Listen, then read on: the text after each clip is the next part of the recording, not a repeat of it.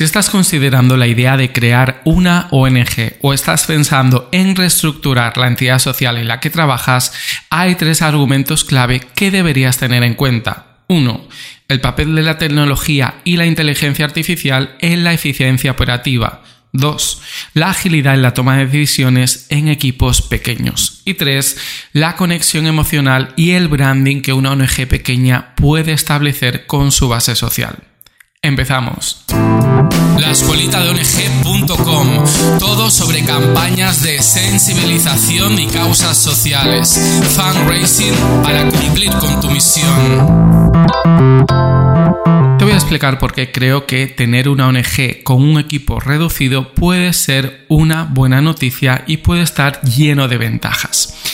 La adopción de la inteligencia artificial puede ser el catalizador que las ONGs pequeñas necesitan para maximizar su impacto sin aumentar sus costos.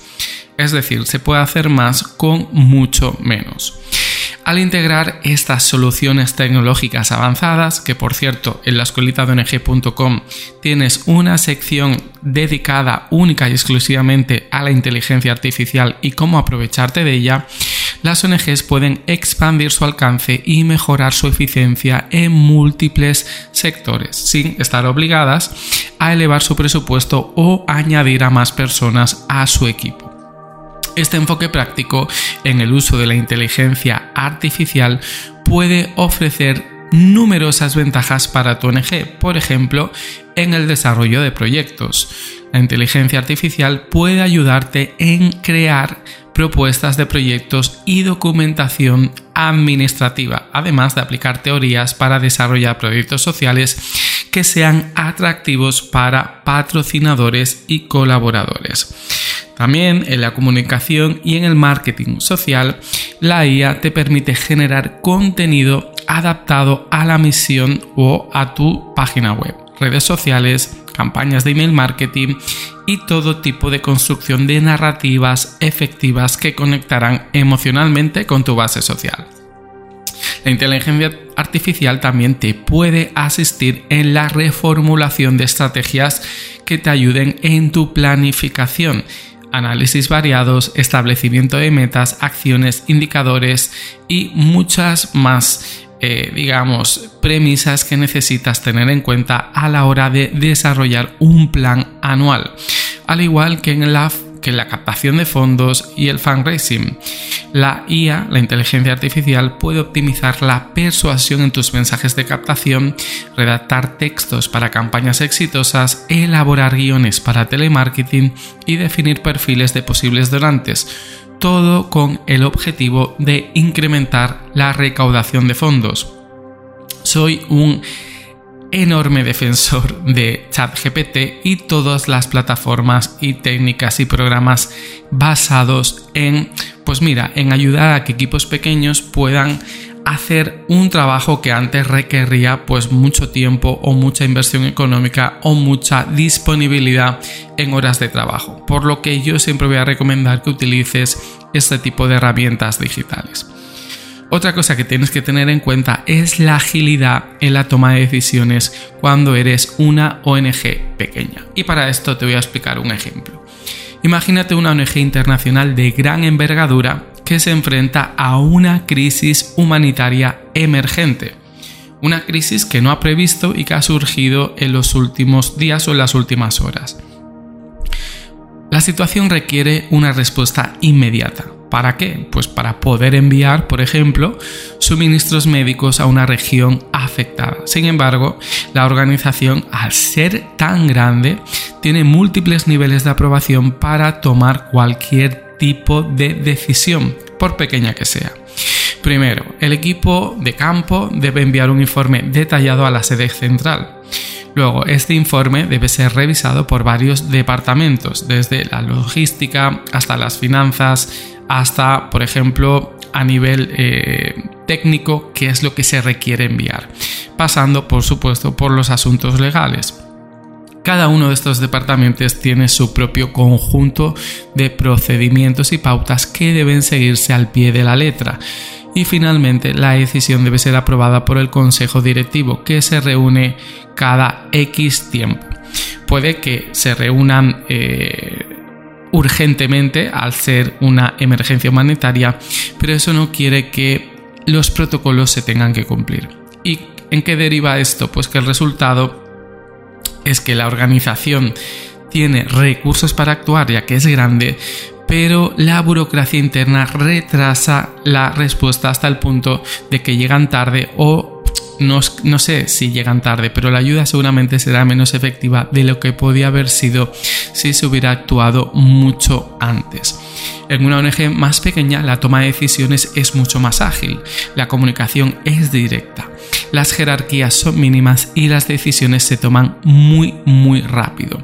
Esto permite a la organización adaptarse a situaciones cambiantes en tiempo real, lo que es especialmente valioso en escenarios de crisis. La falta de burocracia no solo acelera la toma de decisiones, sino que también permite una mayor flexibilidad y creatividad en la forma de abordar los problemas. Un equipo pequeño, aparte de suponer un enorme eh, digamos, una enorme reducción de costes estructurales, ya que es un coste fijo que mes tras mes tienes que pagar si eres una ONG, puede ser una ventaja cuando se trata de tomar decisiones rápidas y también en el día a día. Si cada uno de nosotros sabe exactamente lo que tiene que hacer, no por ello tenemos que eh, tener menos impacto social. Antes pasaba eso porque a lo mejor tus horas de trabajo no te llegaban para hacer todo aquello que querías hacer. Pero si sabes utilizar herramientas que te permiten automatizar procesos burocráticos, administrativos y que no aportan valor a tu causa social, vas a ver cómo puedes aumentar tu capacidad productiva si sabes utilizar las herramientas que en la escuelita de ONG te enseñamos. La falta de una estructura jerárquica compleja y una burocracia interna créeme que te permitirá tener una, una comunicación con tu equipo interno mucho más fluido. Además, un equipo pequeño cae simpático. Mira, desde el punto de vista psicológico, las personas suelen sentir una mayor conexión emocional con el débil en lugar del fuerte. Esto se debe a un fenómeno conocido como efecto underdog, que nos lleva a empatizar con aquellos que enfrentan desafíos o están en desventaja.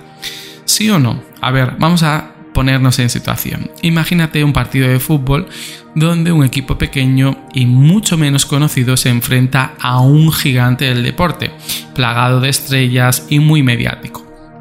Aunque el equipo grande tiene más probabilidades de ganar, muchos espectadores se encontrarán sin saberlo y a nivel inconsciente apoyando al equipo pequeño, emocionándose con cada gol que marquen como si fuera una victoria contra todo pronóstico. Ahora traslademos esto al mundo de las ONGs. Ser una organización pequeña no significa no poder hacer grandes cosas quiero darte algunos consejos para comunicar este mensaje de forma efectiva. Lo primero es que tienes que utilizar historias reales y emotivas que demuestren el impacto de que tu ONG puede tener y ha tenido en el pasado a través de narrativas que conecten con tu base social. Una buena historia puede ser más persuasiva que cualquier estadística que puedan ofrecer las ONGs más grandes a nivel de transparencia será abierto sobre cómo se utilizan los fondos y los logros alcanzados, no solo genera confianza, sino que también demuestra que se puede hacer grandes cosas incluso con recursos limitados. Invita a tu comunidad a ser parte de tu misión. Esto no solo fortalece la conexión emocional, sino que también demuestra que el tamaño no es un impedimento para generar un impacto real en la sociedad a través de la participación activa. Además, si enfatizas que aunque tu ONG sea pequeña, la calidad de tu trabajo es alta, pues lograrás realmente digamos generar engagement y que las personas pues sientan cada vez más interés sobre todo aquello que hace tu ONG con un equipo tan pequeño. En resumen, y como puedes ver, la clave está en cómo te presentas y en cómo auténtico eres a través de los canales de comunicación. No es el tamaño de la ONG lo que importa, sino la magnitud del impacto que puedes crear. A nivel de eficiencia operativa, si quieres utilizar la inteligencia artificial, puedes empezar investigando qué herramientas y qué técnicas pueden beneficiar a tu organización. Yo suelo eh, hacer vídeos, hacer episodios, crear cursos sobre herramientas y nuevos programas que ayudan a, a las ONGs a comunicar mejor o a captar fondos de una forma más amplia. Además, si reevalúas la estructura de tu equipo y puedes organizarte mejor, por ejemplo, con el curso Optimiza tu ONG, donde te explicamos qué es lo que debe hacer cada área, pues podrás tomar las decisiones de una forma más ágil. Y si reformulas la forma en que comunicas a tu audiencia, puedes crear mensajes que resuenen con tu base social y demuestre que eres una ONG cercana a la gente. Espero que estos, que estos tres argumentos al menos te animen y te motiven a seguir adelante. Porque muchas veces si trabajamos en ONGs medianas y pequeñas, vemos como las grandes ONGs colapsan los medios de comunicación, tienen dinero para crear anuncios en televisión en hora punta, vamos por la calle, no paramos de ver equipos de captación de face to face en vía pública eh, representando a estas ONGs grandes y a veces nos podemos desmotivar.